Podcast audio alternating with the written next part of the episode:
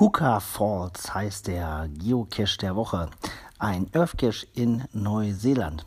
Der führt zu einem wunderschönen Wasserfall, dessen Strömung wohl so stark ist, dass er äh, die örtliche Fauna ja, quasi bewahrt, weil dort einfach nicht gefischt und geangelt werden kann. Es ist einfach so unfassbar viel Kraft äh, im Wasser, dass das nicht möglich ist.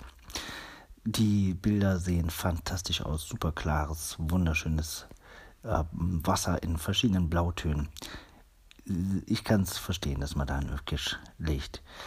Ähm, relativ weit weg für uns erstmal nicht ganz so leicht zu erreichen, aber Neuseeland wird garantiert auch irgendwann auf der Agenda von Kescherreisen landen.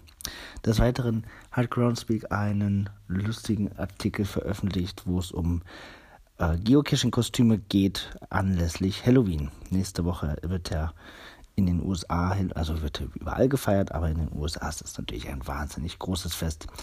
Ähm, das kann man immer schon viele Wochen im Vorfeld sehen. Die äh, Leute in den Straßen, die übertrumpfen sich quasi mit den Dekorationen auch ihrer Häuser und das ist ein absolut großes Fest dort.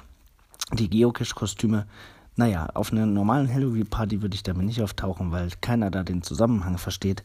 Aber wenn man ein Geocaching-Event macht an dem 31.10., dann kann ich mir das schon vorstellen, dann wäre das schon lustig. Sind teilweise recht ähm, unterhaltsame und kreative Verkleidung dabei. Ich verlinke das beides mal.